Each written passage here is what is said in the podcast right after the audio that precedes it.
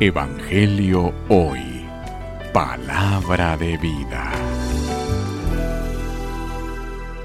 Lectura del Santo Evangelio según San Marcos. Gloria a ti, Señor. En aquel tiempo, después de atravesar el lago de Genezaret, Jesús y sus discípulos llegaron a la otra orilla, a la región de los Gerasenos. Apenas desembarcó Jesús, vino corriendo desde el cementerio un hombre poseído por un espíritu inmundo, que vivía en los sepulcros. Ya ni con cadenas podían sujetarlo. A veces había intentado sujetarlo con argollas y cadenas, pero él las rompía y destrozaba las argollas. Nadie tenía fuerzas para dominarlo. Se pasaban días y noches en los sepulcros o en el monte gritando y golpeándose con piedras.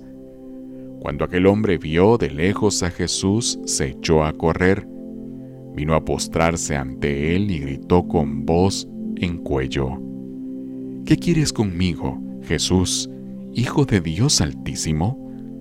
Te ruego por Dios que no me atormentes. Dijo esto porque Jesús le había mandado al espíritu inmundo que saliera de aquel hombre. Entonces le preguntó Jesús, ¿Cómo te llamas? Le respondió, Me llamo Legión porque somos muchos, y le rogaba con insistencia que no lo expulsara de aquella comarca. Había allí una gran piara de cerdos que andaban corriendo en la falda del monte. Los espíritus le rogaron a Jesús, déjanos salir de aquí para meternos en esos cerdos, y él se lo permitió. Los espíritus inmundos salieron del hombre y se le metieron en los cerdos, y todos los cerdos, unos dos mil, se precipitaron por el acantilado hacia el lago y se ahogaron. Los que cuidaban los cerdos salieron huyendo y contaron lo sucedido en el pueblo y en el campo. La gente fue a ver lo que había pasado.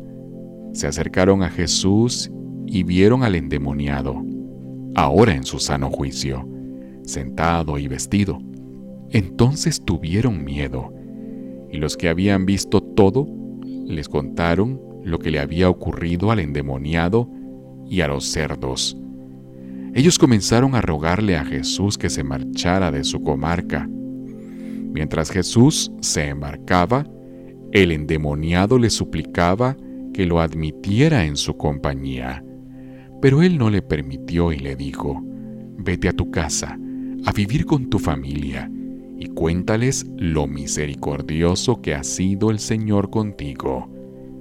Y aquel hombre se alejó de allí, y aquel hombre se puso a proclamar por la región de Decápolis lo que Jesús había hecho por él. Y todos los que lo oían se admiraban palabra del Señor. Gloria a ti, Señor Jesús. Evangelio hoy. Palabra de vida.